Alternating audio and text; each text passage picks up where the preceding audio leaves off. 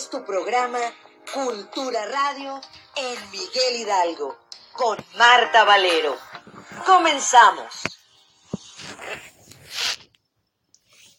Comenzamos y para mí siempre es un placer poder estar aquí para ustedes en este programa número 36, Cultura Radio en Miguel Hidalgo con servidora y amiga Marta Valero, viernes 27 de enero del 2023.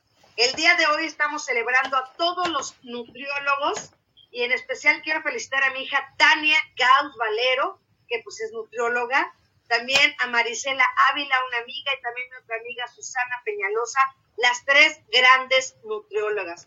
También el día de hoy quiero felicitar también al hermano de nuestra queridísima Lisa Álvarez, nuestro gran apoyo aquí, Eric Álvarez, que el día de ayer cumplió 19 años, así es que felicidades Eric, de parte de Cultura Radio Miguel Hidalgo y nos vamos con nuestras efemérides de un día como hoy, 27 de enero.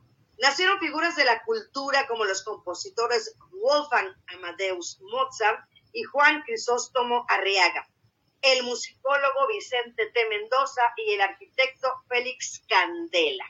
Murieron un día como hoy el arqueólogo Manuel Orozco Iberca, el compositor Giuseppe Verdi y los escritores Claudio Guillén y J.D. Salinger. Y bueno, también el santoral del día de hoy, Santa Ángela de Merici, San Enrique de Oso, San Adito Mártir, Santa Devota. Y bueno, pues tenemos, tenemos pases de teatro una vez más, porque usted lo pidió.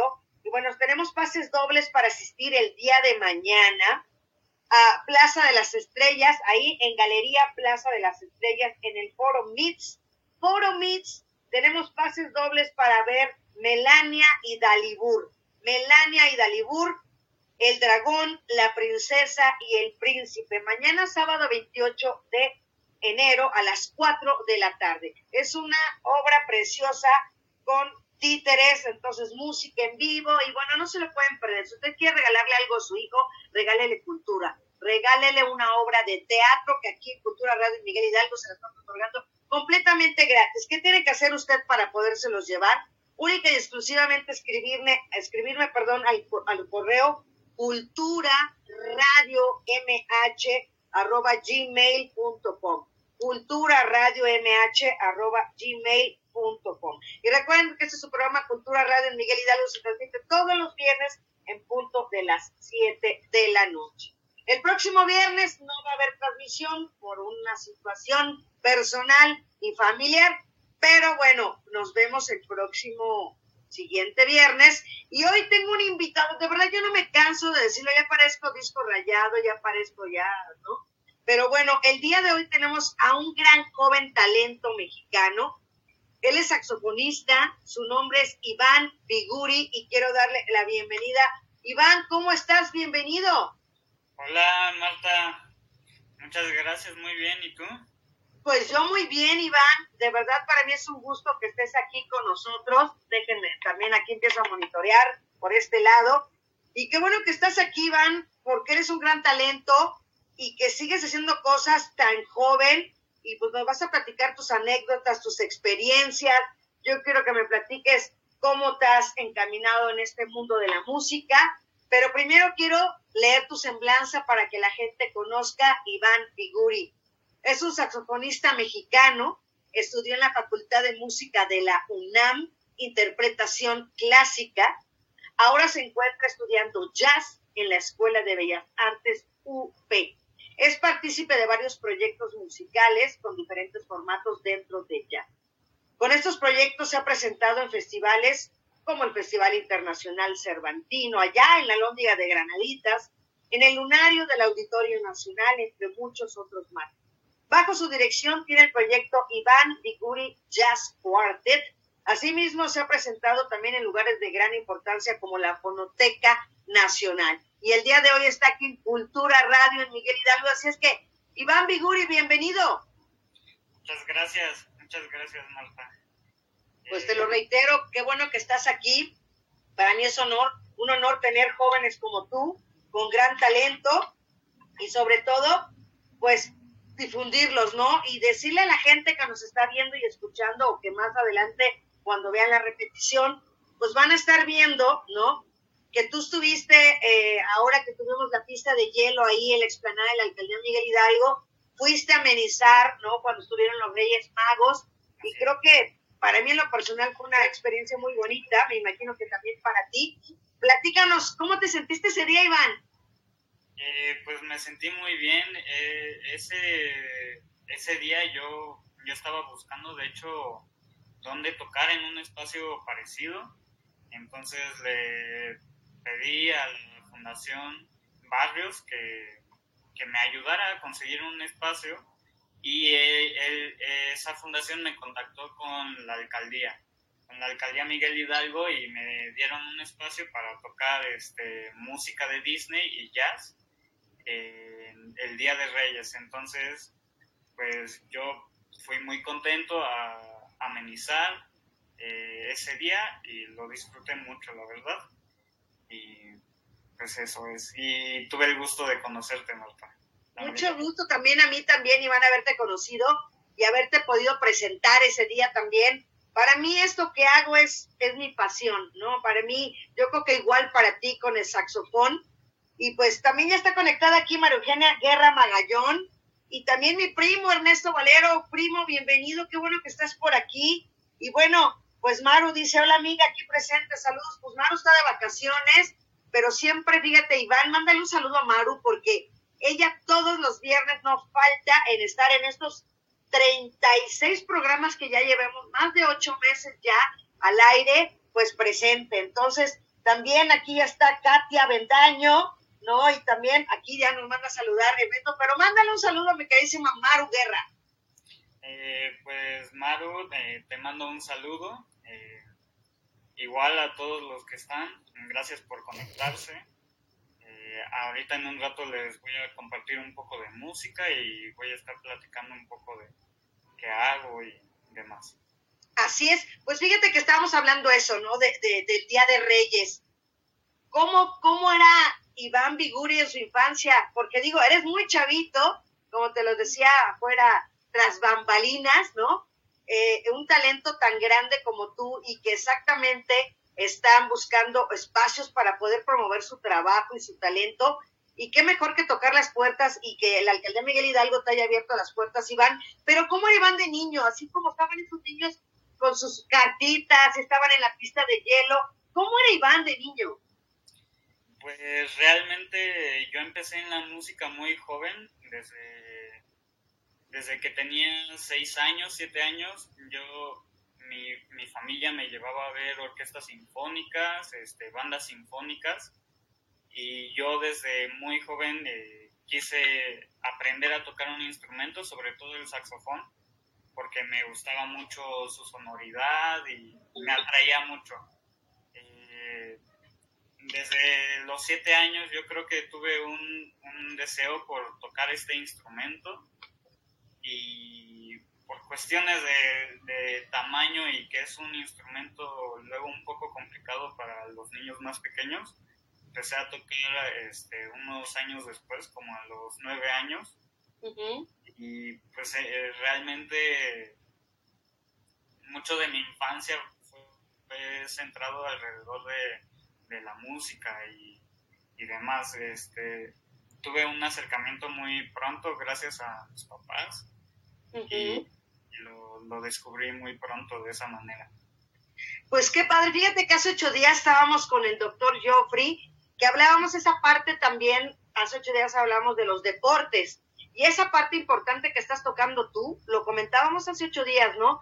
Qué tan importante es que unos papás, una mamá, un papá, este, apoya a los hijos en lo que quieran, sea el deporte o la música, pero que estén presentes, porque a lo mejor hay fuga de talentos, como gente como tú y de verdad cuántos cuántos niños niñas no están allá afuera y no tienen ese apoyo tal vez porque no tienen la parte económica porque no tienen el instrumento y por diferentes causas multifactorial pero qué padre que en tu caso Iván haya sido así no sí así es. Sí fue eh, fue genial mi, me apoyaron mucho en mi familia eh, y siempre buscaron algo que me llamara la atención y la música fue una de esas cosas. Wow. Y así fue como te iniciaste. ¿Te acuerdas de la primera clase que fuiste? ¿Te acuerdas ese día? ¿Realmente lo tienes registrado? Sí, recuerdo las primeras clases que tomé fueron fueron en realidad un, desastre. porque es un instrumento un poco complicado de aprender por primera vez. ¿Cómo no? Por supuesto que sí. ¿Y, ¿Y, qué fue? ¿Te llevó a tu papá? ¿Te llevó tu mamá? ¿Cómo estuvo? Platícanos la historia. Eh, pues empecé a tomar clases en, mi primaria.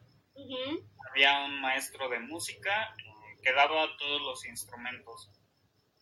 Y eh, yo empecé en un saxofón un poco más complicado que pensaron que era más sencillo por el tamaño, ese saxofón soprano. Lo, lo, que no tomábamos en cuenta es que por ser tan pequeño necesitaba más presión del aire ese instrumento, entonces aunque sea más ligero no es apto para para niños ni para, niños ni para principiantes porque necesitan una presión más grande de aire.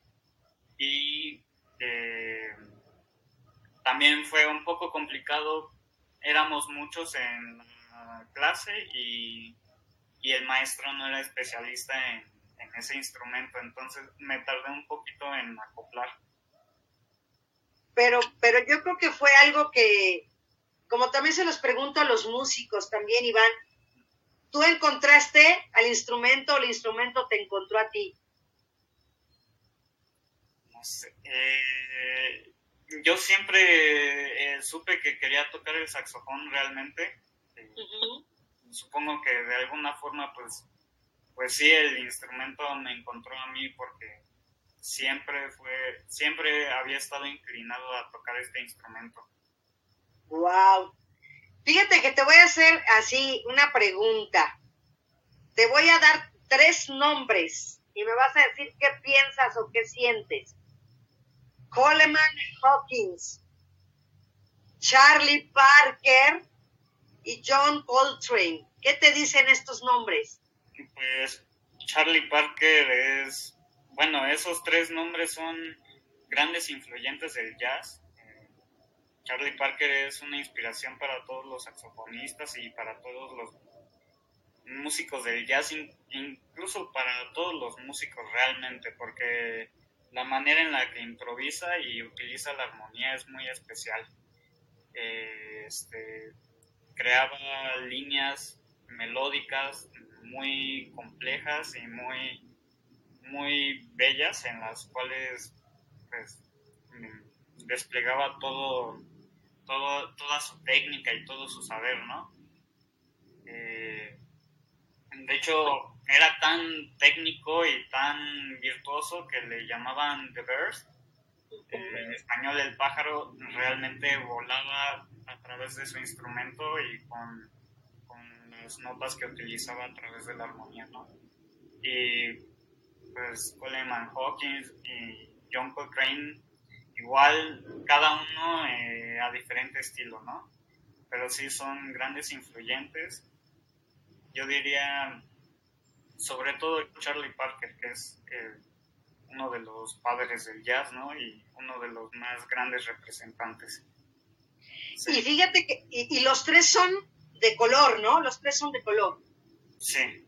sí o sea, ¿no? Los tres son de color y yo creo que ese sentimiento y esa manera de transmitir el jazz y tocar el saxofón de esa manera y que la mayoría, eh, o creo que los tres fallecieron en Nueva York, la verdad no tengo yo el dato correcto, exacto, pero creo que los tres fallecieron en Nueva York, o sea, de, de, estar en otra ciudad y terminar estando en Nueva York, donde era pues la, la, base medular, ¿no? De, de, también, digo, ya después el jazz ya en este en Nueva Orleans, pero, pero que cierta parte estuvo muy arraigada también en Nueva York, ¿no?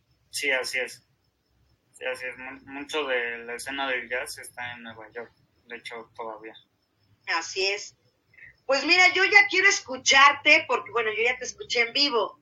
Ahora yo quiero que la gente vaya escuchándote y pues que nos digas qué vas a interpretar ahorita, mi queridísimo Iván. Eh, primero voy a interpretar una pieza llamada Moaning de los Jazz Messengers. Este, es una estructura muy sencilla realmente. la escribió Bobby Timmons, uno de los integrantes de ese ensamble. un, día este, escribió el primer motivo en un ensayo antes de un concierto y luego eh, se los enseñó a sus compañeros y sus compañeros dijeron, órale, está genial, porque nunca lo hemos tocado en vivo. Y él dijo, ah, es que le falta una segunda parte, que nunca se me ocurrió que. Entonces, cinco minutos antes del concierto la escribieron. ¡Wow! Y luego dijeron, bueno, pues ya tenemos la música y vamos a ver cómo suena en el concierto. Y fue un hit. ¡Wow! ¡Wow! Qué buena anécdota, excelente. Pues vamos a escuchar a Iván Biguri. Adelante, Iván. Claro que sí.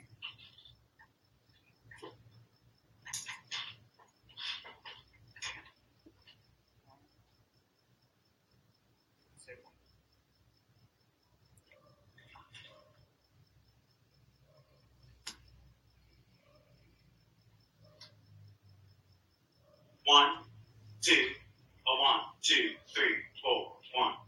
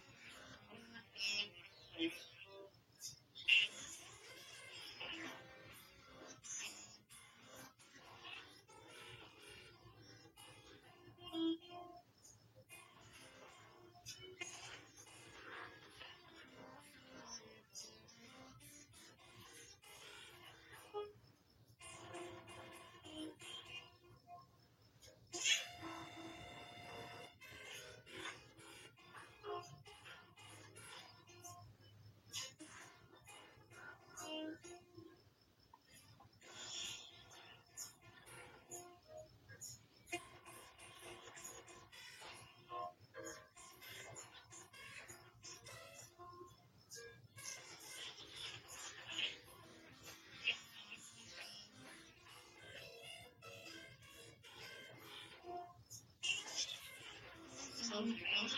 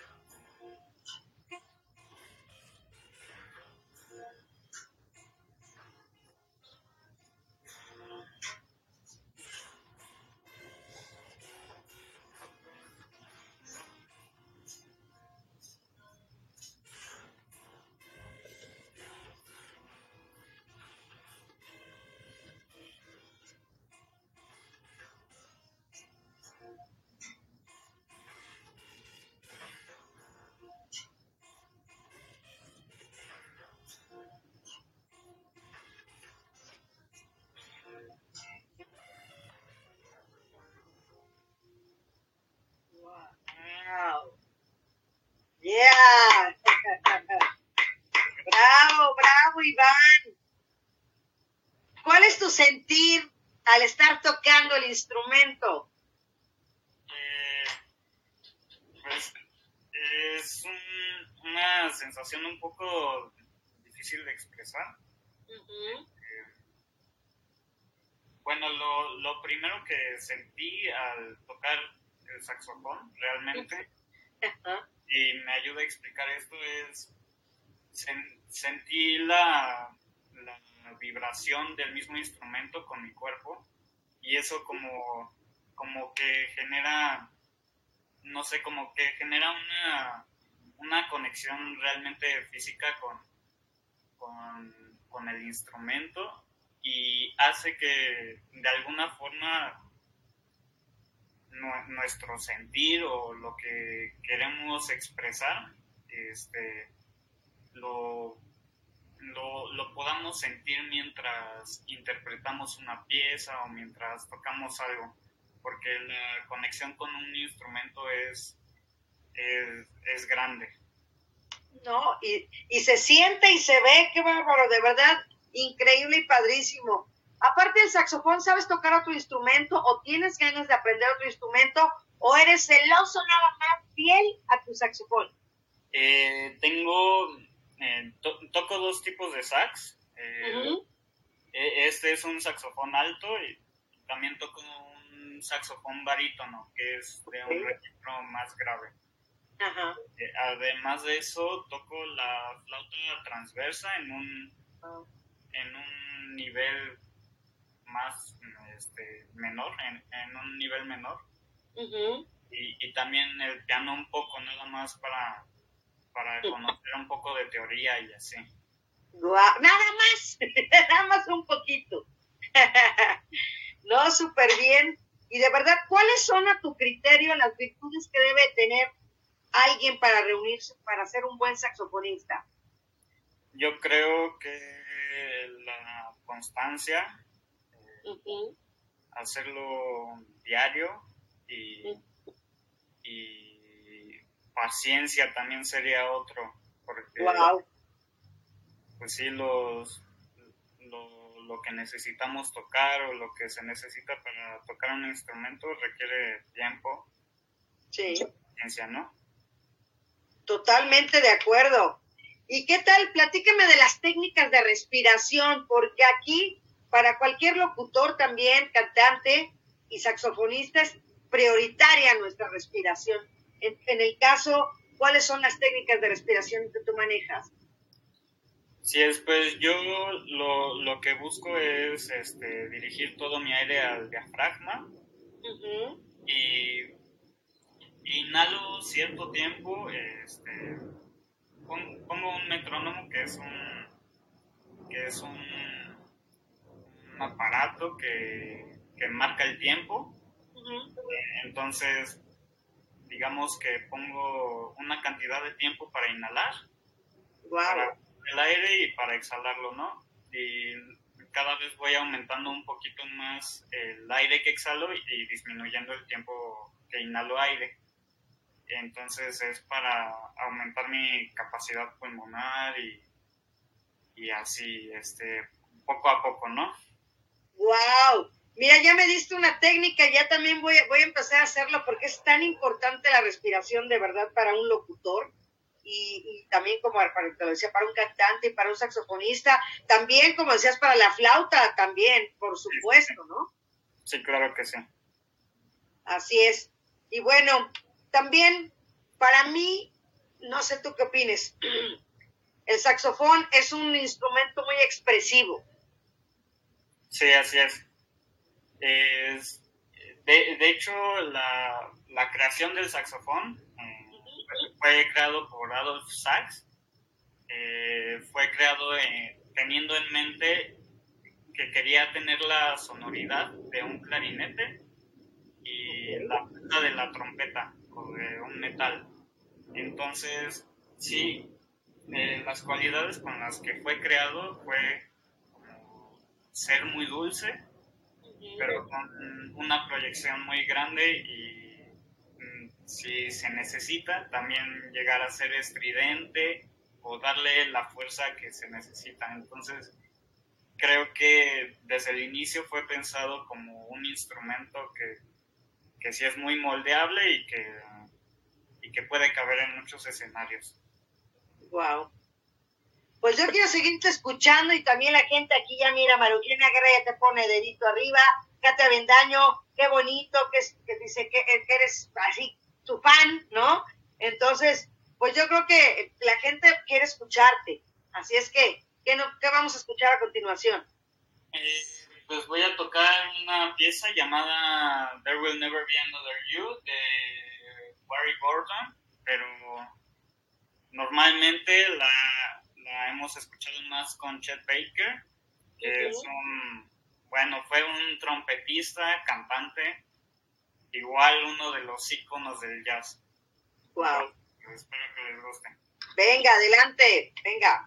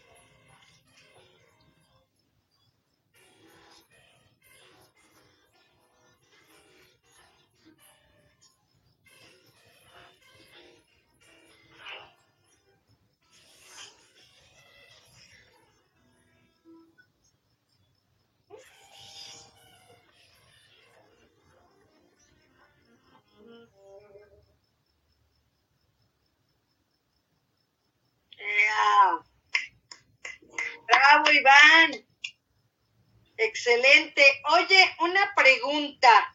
¿Tu apellido es el real, el Biguri, es de tu papá, o sea, o es artístico? No, este, sí es el apellido de mi papá. Ajá. Ajá, es, es un apellido, me parece español. Lo, lo- lo he buscado, es porque lo busqué en internet, no, realmente no, no sé de, de pariente. De la historia. Sí, no, no. Pero, pero, pero es que suena súper bien, ¿no? O sea, hasta parece de verdad tu nombre artístico, Iván Biguri, y para el instrumento que tocas. Sí, sí, de hecho me gusta mucho el nombre realmente y, y creo que así lo voy a mantener para, digo, para mi estatus artístico, ¿no? ¿Sí? O sea, es que está ni mandado a hacer. Sí, así es. Excelente. Oye, ¿cómo se afina el saxofón? Eh, se toca una nota, eh, se, se toca la misma nota con la que se afina en la orquesta, que es un la. Ajá. Es un la, eh, se dice que sea una frecuencia de 440. Es, es un poco difícil de explicar. Y este, lo mido con un aparato en mi celular y dependiendo qué tan qué tanto a la izquierda o qué tanto a la derecha me marca, a la izquierda significa que estoy un poco bajo de afinación, eso Ujú. significa que la nota está un poquito más grave de lo que debería de estar. Si está a la izquierda es que está un poquito más aguda. O, eh, en términos eh, significa que está alta la afinación. Entonces, dado, eh, dependiendo del caso, pues saco un poco más la boquilla o meto más al instrumento, esta es la boquilla, entonces la puedo sacar más, bueno, la puedo sacar toda si está muy alto de afinación y si está bajo lo puedo meter eh, lo que se pueda, ¿no? Y así es como se va afinando. Wow. Oye, hablando de boquillas, ¿hay diferente tipo de boquillas o hay una en especial? ¿Cómo, cómo buscas una boquilla eh, adecuada para ti?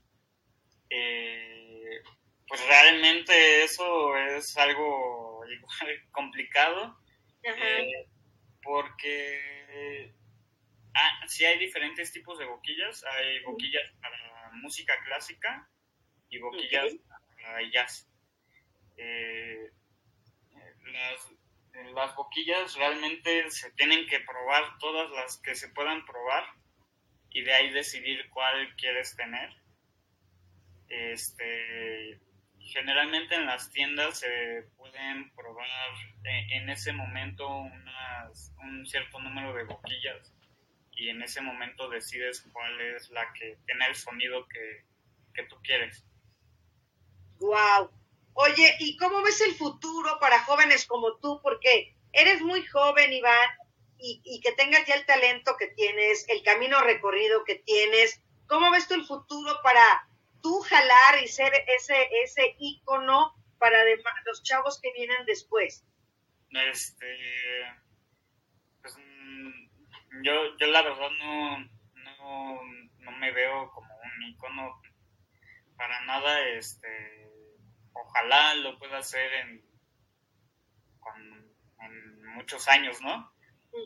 Pero la verdad espero que estas generaciones con las que yo estoy compartiendo la música en este momento y, y las que vienen después, pues yo la verdad espero que nos apoyemos entre todos, eh, que ya lo estamos haciendo, estamos... Conozco muchos músicos de mi edad que se están juntando y nos estamos juntando para hacer música Wow. para aprender de nosotros. Este, vamos a cosas que se llaman jams, eh, son en los clubs de jazz y compartimos música con, con gente de todos lados. Cualquier persona se puede subir a esos escenarios y eh, la comunidad del jazz es muy abierta y muy y acepta a toda la gente que llega con ganas de aprender y ganas de, de tocar con los demás. Entonces, me, me parece que sí, la escena del jazz va a crecer mucho porque nos estamos apoyando mucho. Entonces, pues me da mucho gusto. Yo creo que cada vez va a ir creciendo más esta, esta escena con los músicos de las siguientes generaciones. Qué bueno, pues mira, mi hermana Marquina Valero lo está viendo también. Juan Ángel Rodríguez dice que eres el mejor. ¿Ya ves cómo se opina como yo también? Entonces, pues mira, fíjate que también es importante lo que estabas comentando ahorita, ¿no, Iván? Esa comunión y esa unidad entre, entre colegas siempre es porque esos celos profesionales yo creo que se tienen que quedar allá afuera, ¿no? Y, y extendiéndonos la mano y decirnos, mira, este es el tip, yo le hice así, me, sale mejor así, le cambié de boquilla, o, o, lo que decíamos, las técnicas de respiración, a mí me funcionó esta. Entonces, creo que esa unión entre colegas creo que también es algo maravilloso. Sí, y pues bueno, eso de los de tirarle tierra a otros músicos o, sí. Eh, pues esas actitudes vienen realmente de del miedo porque porque sí es una profesión difícil de, conseguir trabajo y, ver a alguien más exitoso eh, es un poco difícil para nosotros, ¿no? Pero este, la música es como algo que puede crecer más si nos dejamos de esas actitudes y si compartimos este, más de lo que sabemos y de la música en sí misma. Entonces, pues sí, es muy bueno que eh, haya actitudes así de, compañerismo y de ayuda entre la misma música, ¿no? Wow. Y también si te menciono, como lo decíamos hace rato, Nueva York, Nueva Orleans, ¿qué viene a tu mente, Iván? Pues de Nueva York, pues yo me imagino a los mejores músicos, ¿no? de este género eh, como Winton Marsalis, que es uno, uno de mis héroes. Este, y pues sí, la escena en Nueva York, en Estados Unidos, es, es muy importante para mí. Yo la verdad los admiro mucho y sigo buscando música de ellos y demás. Entonces sí, son una inspiración Oye, ¿y, y has ido a alguno de los dos lados, a cualquiera, Nueva York o Nueva Orleans? Sí, una vez fui a Nueva York. Eh, fui a una situación relacionada con la música. Eh, me invitaron a cantar en un coro, Carnegie Hall. ¡Wow! Ahí fui. Eh, realmente es una anécdota chistosa porque porque yo no, no, no sé cantar, ni, canto bien, ni nada. un amigo me dijo, oye, que falta un lugar, este, y vamos a ir a cantar a Nueva York, ¿no, no quieres ir? este, fuimos y la, la verdad es que un poquito hice el ridículo, pero fue una experiencia muy importante el, el pues sí, el arte, la música en Nueva York está, sí. muy, movida y, y demás. Que, que, sí, que aquí en la, en la ciudad también de la misma manera este, encontramos músicos muy buenos en trabajando de repente dando conciertos en la alcaldía, por ejemplo, o, o en lugares muy inesperados encuentras músicos muy buenos, ¿no? que también es, muy padre. Y bueno, yo creo que también eh, es obligado, ¿no? Cuando llega a ir uno, o sea, ya sabes a lo que vas. Si vas a ir a Nueva Orleans, tienes que ir a un buen lugar a escuchar jazz. Sí, así es. Sí, así es. Más que obligado, ¿no? Sí, así es. Sí, la verdad, es una de las cosas más importantes o esenciales que tienes que visitar. Claro, por supuesto. Pues Iván, vamos a seguirte escuchando. ¿Qué vamos a escuchar a continuación? Este, pues voy a tocar una pieza llamada Summertime. Eh, La cantaba usualmente, bueno, una de las versiones más populares es la de Ella Fitzgerald. Es uno de los grandes exponentes. Wow. Claro. Adelante. Claro. Según, de hecho, como le moví la boquilla, me voy a tener que afinar rápido. Hablando de, fíjate, nos va a servir para ver. Ah, pues, pues bueno, este, digamos, la boquilla puede estar lo, este, tan afuera como se necesite o tan adentro. Entonces yo tengo un aparato en mi celular, Ajá. no se ve muy claro, pero es un aparato que mide qué tan afinado está. Entonces meto más o menos la boquilla, ¿no? Venga, venga. Generalmente estoy por aquí. Así es que estamos viendo en vivo cómo Iván Biguri está afinando su saxofón para que nosotros conozcamos y veamos cómo se hace todo este procedimiento de la afinación. Claro, entonces ahí me aparece un poquito alto de afinación, un poquito a la derecha en, en este radar que tengo, entonces meto más la boquilla. Eh, no, de hecho, saco un poquito más la boquilla, perdón. Ok. Ahí ya me queda un poco bajo a la izquierda. Y Ajá. ahí lo dejo porque sé que cuando vaya a tocar eh, con el con el ¿Con la vibración? y con mi aliento se va a ir calentando el instrumento, ¿no? Porque también sacamos aire caliente, entonces se Ujú. calienta y se va a subir un poquito la afinación. Perfecto, venga. Pues ya. Segundo.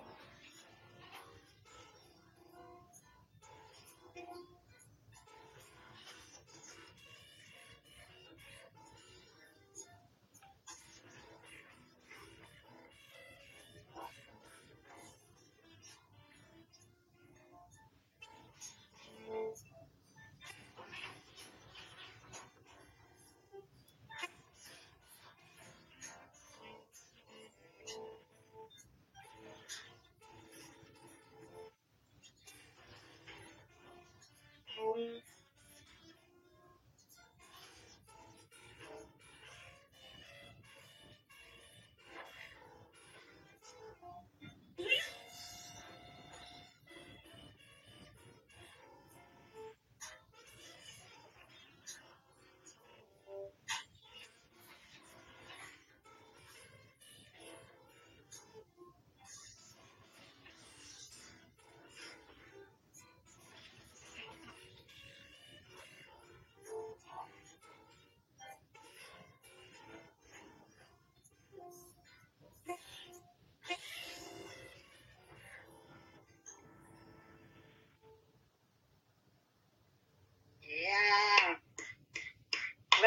Iván. Pues acá nos dicen que tocas increíble, dice Katia Bendaño, y pues yo sigo insistiendo que también opino lo mismo. Y también, ¿qué le falta a Iván Biguri para ser mejor saxofonista de lo que ya es ahorita? Eh, pues técnicamente tengo muchos ejercicios que, que tengo que realizar diariamente, igual con paciencia. Este, de la misma manera me gustaría este, conectarme con más músicos, como lo he estado haciendo últimamente, y tocar en más lugares, ¿no? Y exponerme más y de esa manera poner a prueba lo que siento que ya sé y un poquito ganar más confianza en el escenario y demás, ¿no? Entonces sí quiero tener más oportunidades para yo presentarme con mis proyectos y así. Wow, eso exactamente, ¿qué significa para ti ser artista, para, para ser un músico que, que, está en un escenario? ¿Qué significa para ti? ¿Qué sientes? ¿Cómo te preparas? ¿Cómo es todo, todo ese ritual, por así decirlo? Eh, la verdad es, es algo complejo, es es, es algo que conlleva mucho. La, la, definición de artista que tengo, siento que cada vez va cambiando un poco. Uh -huh.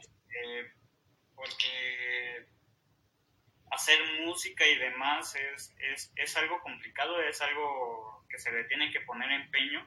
Uh -huh. Pero ser artista creo que es llevarlo como a su última expresión, que es proponer algo nuevo, es proponer algo diferente, algo con una iniciativa o algo que tenga una propuesta detrás, ¿no? Al, al, algo como un valor detrás de la música que haces. Eh, Ajá. Por ejemplo, cuando estuviste en la Lóndiga, imagínate estar en ese lugar, o sea, ¿Qué te trae? ¿Qué sentiste? ¿Cómo fue esa anécdota? Pues fue increíble. Este, yo fui, en, en ese concierto no, no fui para nada principal, fui acompañando uh -huh. a otros jazzistas, pero fue increíble. La verdad eh, estaba lleno, fueron alrededor de 5.000 personas. ¡Wow! Eh, es una experiencia increíble, eh, es, es, realmente eh, increíble ver, se siente toda la energía. luego no los ves porque la luz te está dando a ti y uh -huh. no ves a la gente, pero se siente. Y escuchar los aplausos después de cada pieza, pues también es, es una cosa que te eriza la piel, ¿no? Uh -huh. Pues sí. En el lunario, por ejemplo, también es un escenario muy bello, también es muy bonito. A mí me gusta mucho el lunario. Sí, sí, igual. Eh, ahí el audio es muy bueno. El uh -huh. de audio también es muy bueno. Es, y cabe alrededor de 500 personas. Igual, uh -huh. igual impone, ¿no? Eh, como. Este, hay después de un cierto número de gente ya empiezas a sentir siempre, bueno, de hecho con ya con una persona que te está viendo ya sientes como un poquito, eh, no es nervios tal cual, -huh. es, es, como una emoción. Uh -huh. eh, ¿Qué va a pasar? Este, sobre todo en el jazz que hay improvisaciones como, que, sí, ¿qué, qué va a pasar en el escenario? Uh -huh o hay un poco de incertidumbre y, y, un poquito de emoción mezclados, ¿no? Claro, y ya en tu proyecto de Iván Biguri Jazz Quartet, pues obviamente la palabra lo dice, es un cuarteto, platícanos de esta parte también, Iván. Sí, eh, ahorita tengo, bueno, tengo ese proyecto y formo parte de algunos otros. Uh -huh. Este, es un proyecto que realmente creé para desenvolverme yo como músico. Eh, y pues la primera vez que nos presentamos formalmente, o que me presenté ya yo como solista, fue en la Fonoteca Nacional, que también es un espacio increíble. este, Y pues fue para, para conocerme a mí mismo mejor como músico y para desarrollarme. Realmente esa es la, es la razón de existir de ese proyecto, ¿no? Además de eso, eh, participo en un grupo llamado eh, Ícaro, que es otro ensamble de músicos jazzistas, somos cinco, y en ese es un proyecto diferente, en ese los cinco participantes proponemos cosas. En Iván Vigori Jazz Quartet es un poquito más como para yo de- desenvolverme y, el- y en este otro ensamble y claro que formo parte es más como todos juntos vamos a hacer algo nuevo, ¿no? Eh, ahorita estamos juntan- juntándonos para componer y para escribir nueva música, para igual proponer algo diferente, ¿no? Wow. Eso también está increíble lo que hablábamos al principio del programa, ¿no? De, de estar unidos y, bueno, como dicen, dos cabezas piensan más que una, ¿no? Y entonces eh, generar ideas, yo me imagino, yo, te imagino una reunión con todos tus colegas y todos proponiendo cosas y todos tocando, digo, ha de ser lo que nos apasiona cuando estamos con los demás que también les apasiona lo mismo, pues creo que es un boom. Sí, sí, la verdad es que hacer música es, es increíble y hacer música con alguien más es todavía mejor, ¿no? Este, es, crea, la, la música crea vínculos, este, diferentes de los que normalmente se tienen sin la música, ¿no? Lo cual es, es increíble, nada más. Así es. Pues déjame ver, espérame, a ver si, permíteme tantito, Iván.